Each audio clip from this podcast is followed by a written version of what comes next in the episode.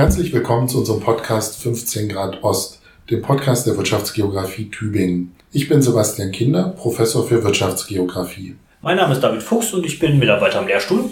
Ja, in diesem monatlichen Podcast wollen wir aktuelle wissenschaftliche Studien aus unserem Arbeitsbereich vorstellen. Dabei geht es darum, dass wir interessante und spannende Themen präsentieren möchten, die ich jeweils mit Mitarbeiterinnen und Mitarbeitern, manchmal auch mit Gästen unserer Abteilung diskutiere und die auch einen gewissen Einblick in unsere Arbeit geben sollen. Meine Arbeitsgruppe beschäftigen wir uns schwerpunktmäßig mit Fragen des wirtschaftlichen Wandels. Das umfasst dann beispielsweise den Wandel organisationaler Routinen, sektorale und regionale Transformationsprozesse oder auch Themen der evolutionären Wirtschaftsgeografie. Unser regionaler Fokus liegt dabei vorwiegend im östlichen Europa. Für das heutige Thema ist wichtig, dass ich mich schon seit meinem Studium, also ich habe auch Stadt- und Regionalplanung in Berlin, Nebengeografie studiert, dass ich mich äh, also darüber hinaus auch mit Fragen des materiellen Kulturerbes und Denkmalschutzes beschäftige. Mein Name ist David Fuchs. Ich habe ursprünglich Geografie in Köln studiert, habe da auch meinen Master gemacht und bin seit 2018 hier in Tübingen angestellt als wissenschaftlicher Mitarbeiter am Lehrstuhl und befasse mich maßgeblich mit unserem Forschungsprojekt, über das wir jetzt auch heute reden werden. Das Projekt, über das wir uns heute unterhalten wollen und informieren möchten, hat vielleicht einen etwas sperrigen Titel. Also es lautet Migration, Interpretation und Transformation des materiellen Kulturerbes auf der kurischen Nährung in Litauen und Russland seit 1945. Das Projekt wird von der Bundesbeauftragten für Kultur und Medien gefördert also von der Bundesregierung. Und ganz generell geht es bei dem äh, Projekt darum, äh, das materielle Kulturerbe der kurischen Nährung zu erfassen und vor allem eben auch den Umgang der lokalen Bevölkerung seit 1945 mit diesem materiellen Kulturerbe zu untersuchen. Wir haben dabei äh, verschiedene Partner auch in der Region. Das ist zum einen in Litauen Professor Spiriajevas von der Universität Klaipeda, von der Geografie dort und zum anderen im russischen Teil von der Baltischen Föderalen Immanuel Kant Universität in Kaliningrad, Dr. Levchenkov, der auch dort Vertreter der Geografie ist. Ja, und darüber hinaus haben wir auch die beiden Nationalparks mit im Projekt. Also das ist zum einen der Nationalpark Kurische Nährung im litauischen Teil und zum anderen der Nationalpark Kurische Nährung auch im russischen Teil. Ja, jetzt ist es für unsere Zuhörer ganz wichtig, glaube ich, erstmal zu verstehen, wo wir uns befinden. Wir sind am östlichen Ufer der Ostsee, im Grenzgebiet zwischen Litauen und Russland, Litauen im Norden, im Süden die russische Föderation, genauer die Enklave Kaliningrad und die kurische Näherung ist sehr, sehr lang gezogen, ist 100 Kilometer lang, nur bis zu 4 Kilometer breit. Und die wird im Westen, wie gesagt, von der Ostsee begrenzt und im Osten ist das kurische Haff das ist eine Lagune. Die wird gespeist vom Nebelstrom, der heute Nimunas heißt. Die komische Ernährung ist also eine langgestreckte, schmale Landzunge, die ja größtenteils aus Sand besteht. Das Charakteristische dieser Landschaft sind die Dünen. Also dafür ist die Näherung auch immer bekannt gewesen. Große Dünenkomplexe mit die größten, die es in Europa gibt, abgesehen von den Dünen an der Atlantikküste, an der französischen. Also das sind die höchsten Dünen, die wir in Europa haben. Sie sind über weite Strecken wirklich offen, man spricht von den sogenannten gelben Dünen, oder nur mit wenig Vegetation bedeckt, die sogenannten grauen Dünen. Und andere Bereiche sind auch mit, durchaus mit Wald bedeckt. In der ganzen Geschichte war die Näherung eigentlich immer eine periphere Region. Sie lag am Rand des Deutschen Reiches, weit weg von den großen Metropolen. Im Norden war sie dann sogar abgetrennt durch den Ausfluss des Kurischen Hafes. Diese periphere Lage hält sich bis heute. Heute liegt sie in Russland, der Russischen Föderation am Rand der Exklave Kaliningrad und auch da wieder am Rand. Im Norden, in Litauen, ist es so, dass hier noch nicht mal eine Landverbindung besteht, dass man also immer eine Fähre nehmen muss, um auf die Näherung zu kommen. Und die Region war immer arm. Hier ist keine Landwirtschaft möglich, also kaum Landwirtschaft möglich, so dass die Leute vom Fischfang leben mussten und von der Fischerei leben mussten und hier keine großen wirtschaftlichen Investitionen stattfanden. Durch die periphere Lage hat die kurische Nährung über die Jahrhunderte hinweg kaum überregionale Aufmerksamkeit auf sich gezogen. Das ändert sich dann Anfang des 19. Jahrhunderts, als Königin Luise in einer dramatisch geschilderten Flucht von Napoleon von Königsberg nach Memel über die Nährung in einer offenen Kutsche flieht und dabei schwer krank wird. Und das führte dazu, dass dann in den folgenden Jahren nach ihrem Tod zunehmend auch Reisende auf die Nährung kamen, völlig fasziniert von dieser bizarren Landschaft, äh, berichten von diesen großen Dünen, die eben so ganz anders sind als das, was man sonst äh, an Landschaften in Mitteleuropa finden kann. Jahren. Vor allem Anfang des 20. Jahrhunderts wird die Näherung von Künstlern entdeckt. Es kommen Maler, auch ganz berühmte, wie Lovis Corinth, Paul Schmidt-Rottluff, Ernst Mollenhauer, die im Ort Neden eine Künstlerkolonie gründen und zumindest in den Sommermonaten dort malen und ganz begeistert sind eben von diesen gelben Dünen, von der blauen Ostsee, den äh, pittoresken Ortschaften und diesen knorrigen Fischertypen, die dort wohnen. Und diese Bilder werden also dann noch ausgestellt natürlich in verschiedenen deutschen Städten und so beginnt auch ein größeres Publikum, eine größere Öffentlichkeit die kurische Näherung erstmals richtig wahrzunehmen. Es kommt dann Ende der 20er Jahre auch Thomas Mann auf die Näherung, der sich dort ein Sommerhaus baut und mehrere Sommer dort äh, verbringt, bis er dann in den 30er Jahren ins Exil geht. Schon vor dem Ersten Weltkrieg kamen die ersten Touristen auf die Näherung, die also von diesen Schilderungen angelockt worden sind. Äh, die übernachten zunächst in den Fischerhäusern, später entstehen auch Pensionen und Hotels. Es beginnt also eine zunehmende öffentliche Wahrnehmung der Näherung zu entstehen und die kurische Näherung wird eigentlich zu einer der ikonischen Landschaften Ostpreußens. Und das führt uns zur Frage, was ist denn jetzt hier materielles Kulturerbe? In unserem Projekt haben wir uns vor allem auf das immobile materielle Kulturerbe gestützt und auf der kurischen Näherung die Leute waren ja arm, das haben wir eben angesprochen. Das waren knorrige Fischer ohne Geld. Das heißt, wir haben eigentlich kein Kulturerbe, was älter ist als aus dem 19. Jahrhundert. Und wir haben uns dann halt vor allem auf Gebäude beschränkt. Und die Gebäude haben wir in einer ersten Projektphase zunächst mal komplett erfasst. Also wir haben ein geografisches Informationssystem aufgebaut, wo wir jedes einzelne Gebäude auf der Ernährung kartografisch nach verschiedenen Kriterien beurteilt und beschrieben haben. Also es gibt auf der Ernährung knapp dreieinhalbtausend Gebäude und wirklich zu jedem haben wir 20 ähm, Variablen erhoben. Das ging über Zustand, die Nutzung, die Errichtungsform. Wir haben uns das jedes Gebäude angesehen, haben uns Gedanken gemacht, aus welcher Zeit es kommt. Und wir haben auch stilistische Merkmale aufgenommen, worauf wir aber später nochmal näher eingehen werden. Das war natürlich eine sehr umfangreiche Kartierung. Das heißt, wir hatten zwei Phasen. Wir haben zwei Länder, also den nördlichen litauischen Teil, den haben wir im Sommer gemacht. Den südlichen russischen Teil haben wir dann im Winter gemacht. Und wir hatten jeweils Studenten dabei, die uns dabei unterstützt haben. Also es war auch sehr integrativ. Wir haben die Studierenden da schon sehr stark an die Wissenschaft heranführen können.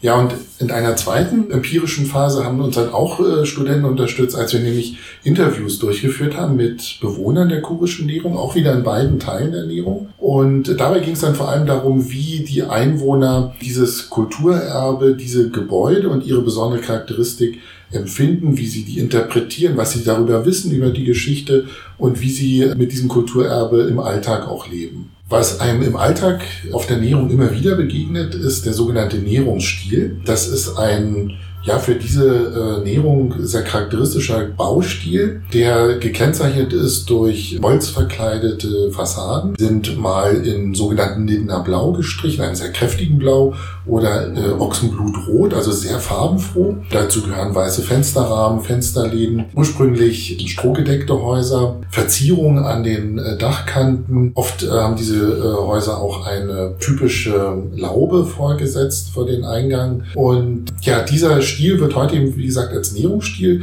bezeichnet. Erinnert vielleicht so ein bisschen an, auch an skandinavische Elemente, nordeuropäische Bautraditionen. Und wir wissen bis heute eigentlich nicht, wo der herkommt. Wir wissen nur, dass er Anfang des 20. Jahrhunderts vor Beginn des Ersten Weltkriegs einsetzt, dass die ersten Gebäude, äh, Fischerhäuser in diesem Stil umgebaut oder neu errichtet werden. Also zeitlich sehr äh, stark parallel zu der Entstehung der Niedner Künstlerkolonie. Und bis heute ist das eigentlich auch die These, die aber nicht bewiesen ist, dass der Nährungsstil sich aus dieser Künstlerkolonie heraus entwickelt hat. Und heutzutage ist der Nährungsstil auf der Nährung sehr ungleich verteilt. Es gibt Zentren, und diese Zentren befinden sich ausschließlich im litauischen Teil. Es ist aber, das ist weggenommenes Ergebnis, nicht so, dass sich das historisch entwickelt hat. Wir können nachweisen, dass diese Verteilung, dass es im südlichen Teil kein Nährungsstil oder de facto kein Nährungsstil gibt, eigentlich schon historisch ist. Wenn wir uns dann den litauischen Teil näher betrachten, sehen wir auch hier dann eine Verteilung. Es gibt gerade im mittleren Teil der Nährung, beziehungsweise im südlichen Teil des litauischen Teils der Nährung, Zentren, liegt als Schwerpunkt der, der, der Verteilung des Nährungsstils und dann vor allem in Nidda selber, was wir schon aus dem Lindener Blau kennen, und zum anderen in den kleinen Orten Pervelka und Preila. Ja, diese räumliche Konzentration äh, spricht dann eben vielleicht auch für diese These, dass sich äh, dieser Ernährungsstil eben im Zusammenhang mit der Künstlerkolonie in Linden und der unmittelbaren Umgebung herauskristallisiert äh, hat. Wir finden ihn eben bis heute nicht im äußersten Norden oder im Süden der Ernährung. Aber gerade in Litauen ist der Ernährungsstil heute der Stil schlechthin. Auch bei Neubauten wird äh, Augenmerk darauf gelegt, dass Elemente dieses Ernährungsstils äh, verwendet werden. Teilweise allerdings durchaus auch in modernen Interpretationen. Ja, wenn wir von hier dann nochmal auf die Fragestellung des Projekts zurückkommen, dann haben wir jetzt schon viel über das Kulturerbe geredet, aber zu dem, was wir eigentlich beantworten wollen oder was wir uns gefragt haben, zur Migration, Interpretation und Transformation des Kulturerbes, gehört auch immer jemand, der es tut. Und das ist dann die Bevölkerung, die heutige lokale Bevölkerung. Und dazu ist wichtig zu wissen, nach 45 kam es dazu, dass die ethnische Zusammensetzung der Ernährung sich massiv verändert hat. Also vorher war sie von einer mehrheitlich deutschen äh, Bevölkerung mit litauischen Wurzeln besiedelt. Auch Kuchen natürlich. Kuchen, ja. ja. Auch wenn man sehr stark abnimmt, kam es dann 45 zum Bruch und bis mit 1960 waren eigentlich alle Deutschen, also ethnisch Deutschen, weg. Und sie waren im Süden ersetzt durch Menschen aus der russisch-föderativen sozialistischen Sowjetrepublik, wo dann Russen angesiedelt wurden. Und im Norden waren es halt Litauer aus verschiedenen Teilen Litauens. Und diese Menschen kamen halt in eine für sie ganz neue Kulturlandschaft und mussten sich dann die Frage stellen, wie geht man mit der vorhandenen Materialität um? die ja für sie gerade vor dem Hintergrund des Zweiten Weltkriegs halt auch zum Teil etwas sehr Traumatisierendes repräsentierte. Und diese Materialität, auf die sie treffen, das ist heute das, was wir Kulturerbe nennen. Ja, vielleicht können wir das mal an einem Beispiel ganz konkret machen. Wir haben eigentlich am kurischen Haff die Besonderheit gehabt, dass es auf den Fischerbooten, den sogenannten Kurenkähen, sogenannte Kurenwimpel gab. Das ist was, äh, ja, so ein künstlerisches Element, was aber einen ganz ernsthaften Kern hatte. Das ist also im Prinzip eine Wetterfahne, die am, an der obersten Mastspitze angebracht wurde und mit der ursprünglich durch eine Verordnung des Staates Preußen die Fischer kennzeichnen mussten, aus welchem Ort ihr Boot kam, damit man sich einfach nicht ins Gehege kam beim Fischen auf dem Kurischen Haff. Und die Fischer hatten dann ab dem 19. Jahrhundert, als es eingeführt worden ist, begonnen diese Wimpel auch künstlerisch auszugestalten, also mit verschiedenen Symbolen aus dem Kurischen, mit äh, verschiedenen äh, Darstellungen, die äh, sehr individuelle Geschichten erzählen. Und das verstand auch damals jeder, was das für Geschichten sind, die da erzählt werden, was für Symbole dort verwendet werden. So nach 45 und der Flucht und Vertreibung der, der deutschsprachigen Bevölkerung geht dieses Wissen dann natürlich verloren. Also auch die, die wirtschaftlichen Verhältnisse veränderten sich ja. Die Kurenkähne wurden abgeschafft. Es entsteht eine Fischereikolchose, mehrere Fischereikolchosen, die ganz anders natürlich Schwang betrieben haben. Und man brauchte diese Kurenwimpel nicht mehr. Und so ging dieses Wissen darüber, was eigentlich dieser Kurenwimpel für Geschichten erzählt, weitgehend verloren in der nur neuen Bevölkerung auf der Ernährung. Wir können jetzt aber seit den 90er Jahren beobachten, dass die Kurdenwimpel so eine Renaissance dort eigentlich erleben, vor allem im litauischen Teil der Ernährung. Eigentlich ausschließlich im litauischen Teil. Ja. Ja, genau. Also im russischen Teil äh, findet man die, wenn dann vielleicht mal so äh, auf Privatgrundstücken vereinzelt, aber wirklich nur sehr selten. Im litauischen Teil dagegen hat man Uhrenwimpel an den Uferpromenaden. Man kann die in den Touristenläden kaufen, Nachbildungen davon. Wir haben dann in den Interviews aber festgestellt, dass die Bevölkerung heute schon weiß, was es ursprünglich mit den Wimpeln auf sich hatte, dass die also Kennzeichen der Herkunft waren, also aus welchem Ort das äh, Fischerboot jeweils stammte, dass aber die einzelnen Bedeutungen der verschiedenen Symbole und Elemente des Wimpels heute kaum noch von den lokalen Einwohnern interpretiert werden können. Weil es eine sehr große Spreizung gab. Es gab einige, die wussten alles über Kurenwimpel, die konnten auch einzelne Geschichten daraus lesen und andere wussten halt, ja, eigentlich de facto nichts. Genau, und im Prinzip ist es heute ein touristisches Produkt geworden, ja. was allerdings einen sehr hohen Identifikationsgrad äh, für die lokale Bevölkerung entfaltet hat. Also man sieht es zum Beispiel, dass das Wappen von Neringa, also das ist die Nährungsgemeinde, diese Symbole der einzelnen Orte eben heute enthält. Ja? Also da sieht man, dass viele setzen nicht so einen Wimpel in den Vorgarten und wie gesagt, also man kann es in praktisch jedem Touristenladen kaufen. Im litauischen Teil. Also die Bedeutung hat es im litauischen Teil. Im russischen Teil ist es so, die Leute erkennen auch, was es ist, aber sie wissen noch seltener diese Interpretation und sie identifizieren es vor allem mit Litauen, nicht mit der Geschichte der Ernährung oder mit äh, Deutschland. Daran wird auch schon deutlich, dass dieses Kulturerbe im Alltag der Menschen eine Rolle spielt. Also die Menschen finden das in ihrem Alltag. Wenn die vor die Tür treten, dann sehen die materielles Kulturerbe. Und damit müssen sie dann umgehen, damit müssen sie dann in irgendeiner Weise sich beschäftigen. Ja, also wir sehen es im, im litauischen Teil der Ernährung, dass diese Beschäftigung wirklich sehr intensiv ist. Also es gibt Museen, es gibt zum Beispiel auch die Wiederbelebung der Nedener Künstlerkolonie, äh, zumindest Versuche dafür. Wir haben über die Kohlenwirbel gesprochen, die Bedeutung des Nährungsstils für heutige Bauprojekte. Also diese Auseinandersetzung mit dem Kulturerbe ist ausgesprochen intensiv, aber im litauischen Teil ist es wirklich eine Art Inkorporation in heutige litauische, moderne litauische Kultur. Also es wird wirklich dieses Kulturerbe angenommen und in die heutige Zeit transformiert. Anders ist es im russischen Teil der Ernährung. Dort ist es weniger, sind es weniger Bezugspunkte auf das Kulturerbe der Ernährung vor 45, sondern wenn historische Bezüge hergestellt werden, dann meistens generell auf die deutsche Zeit des Kaliningrader Gebiets, also auf Ostpreußen, oder was man als vermeintlich deutsch äh, so empfindet im heutigen Russland. Das sind dann zum Beispiel Architekturzitate bei Neubauten, die Fachwerkarchitektur imitieren als vermeintlich deutsche Architektur. Oder dass man immer wieder auch auf äh, deutsche Bezeichnungen trifft. Also dass ein Restaurant zum Beispiel Fischhof genannt wird, aber das dann auch leider falsch geschrieben ist. Oder auch deutsche Namen kreiert werden, die aber nicht wirklich deutsch sind, sondern nur deutsch klingen. Also solche Dinge kann man auch immer wieder beobachten. Also äh, weniger in Bezug zur unmittelbaren Nährungsgeschichte und dem eigentlichen Kulturerbe der Nährung selber, sondern mehr Bezugspunkte zu vermeintlich deutschen Traditionen. Don't hassle the fish off. Ähm, ja, so kommen wir dann halt zu zwei Punkten, die sich wirklich gut gegenüberstellen lassen. Also wir haben in Litauen halt wirklich diese vollkommene Integration des Kulturerbes in die eigene Welt, was auch darin mündet, dass man dann ganz anders mit der Geschichte umgeht, dass man sich halt sehr stark, ja, Geschichten mit den Deutschen halt auch beschäftigt und erhält, was überliefert ist. Man erhält die wirkliche Materialität und nähert sich dem Ganzen vorsichtig an. Demgegenüber steht der russische Punkt. Hier haben wir eine vermittelnde Integration dessen, was da ist. Das äußert sich dann ganz oft darin, dass das Kulturerbe irgendwie übernommen wird, aber sehr viel diffuser. Es wird Bezug genommen auf eine deutsche Tradition, nicht auf die lokalen Traditionen. Das heißt, man nimmt, man, man macht einen Neubau, bezieht sich auf etwas, wie mit diesem Restaurant Fischhof, was auch dann vermeintlich deutsche Elemente in der Architektur übernimmt, aber gleichzeitig daneben verfällt dann das Originalgebäude aus der deutschen Zeit. Das, diese wirkliche Authentizität geht verloren zugunsten einer vermittelnden Integration, die hier eigene Spielarten und Neuinterpretationen ganz anderer Art erlaubt. Ja, diese Unterschiede zwischen Nord und Süd diskutieren wir natürlich auch mit den Nationalparks, die gerade auch im Hinblick auf das Kulturerbe eine wichtige Rolle spielen, weil die auch viel, viele der baulichen Entwicklungen mitsteuern. Und damit sind wir im Prinzip auch bei den Verwertung sozusagen und Produkten unseres Projektes. Also, dass wir Empfehlungen den Nationalparks geben, ist das eine und dass wir die auch intensiv mit den Nationalparksvertretern diskutieren. Ein weiteres Ergebnis oder Produkt dieses Projektes ist ein WebGIS. Das wird ein ganz tolles WebGIS. Also wir haben historische Karten drin, die den Zustand der Ernährung seit dem beginnenden 19. Jahrhundert zeigen. Die Landnutzung haben wir aufgearbeitet.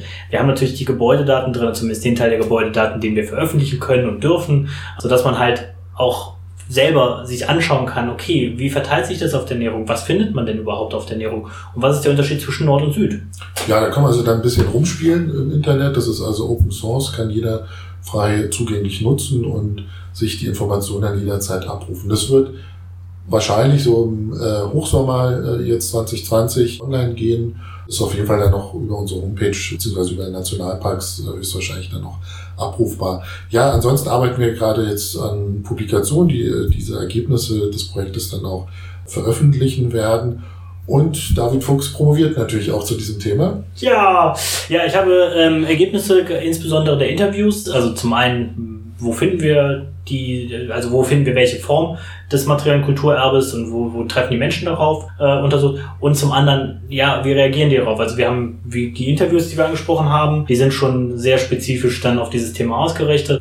Und ich habe mich für einen Ansatz mit äh, den Theorien von Jacques Lacan entschieden, wo, wo es dann darum geht, ähm, das dann auch mal aufzudröseln, weil das ist ein Thema, was sich halt gut für so, so einen psychoanalytischen Ansatz einfach eignet, zu, zu sehen, wie kommen die Menschen halt mit diesem materiellen Kulturerbe in ihrer Identität klar. Ja, genau. Also Jacques Lacan ist ja eigentlich von Haus aus ein ähm, Psychoanalytiker gewesen und hat aber ja eine sehr komplexe und doch relativ schwer zu durchdringende äh, Theorie aufgestellt, ähm, die eigentlich ja eher für die äh, Psychoanalyse gedacht war, aber die auch wirklich sehr spannende Bezugspunkte bietet, die gerade hier im Hinblick auf dieses Thema einen guten Rahmen bilden. Und das ist also das erste Mal, oder weitgehend das erste Mal, dass diese Theorie von Jacques Lacan auch in der Geografie angewendet wird. Ja, zumindest im deutschsprachigen Raum. Im Englischen gibt es da einiges, aber also zumindest manches mehr als bei uns.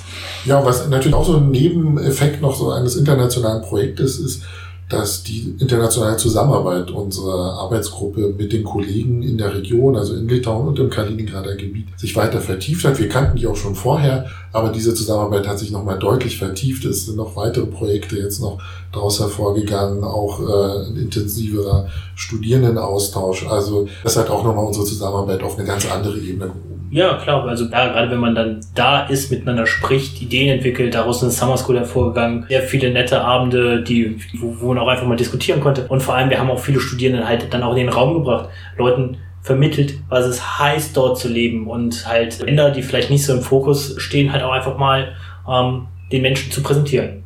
Ja, dass die Studierenden also nicht immer nur nach England, Frankreich und Spanien gehen, sondern auch mal nach Litauen oder Russland. Und die alle sehr begeistert waren, muss man sagen. So wie wir. Genau. Das war es dann auch schon von unserem Podcast, ähm, von uns für heute. Wer noch mehr wissen möchte über die Näherung, der kann uns gerne auf unserer Internetseite besuchen. Die lautet www.uni-tübingen.de slash vigeo. Und dort finden Sie weitere Informationen zu unserer Arbeit, allgemein natürlich auch ganz viel zur chorischen Nährung. Ähm, wenn Sie jetzt noch mehr von uns wissen wollen, dann können Sie uns auch gerne E-Mail schreiben. Unsere E-Mail-Adressen finden Sie auch dort. Und dann alle Studierenden geht auch immer das Angebot raus, wenn Sie Interesse an der Ernährung haben und Abschlussarbeit oder ähnliches dazu schreiben wollen. Ja, auch da wieder gerne E-Mail, gerne uns schreiben und ähm, dann finden wir bestimmt eine Lösung dafür. Sie können uns natürlich auch gerne auf Social Media folgen, auf äh, Instagram beziehungsweise Facebook. Wir danken Ihnen für Ihre Aufmerksamkeit, für Ihr Interesse. Empfehlen Sie uns gerne weiter. Und ja, ich verabschiede mich dann. Auf Wiedersehen und äh, sage auf Litauisch Iki Pasimatimo. Ja, auch von mir. Tschö mit Ö oder auf Russisch. Das wieder ein Jahr.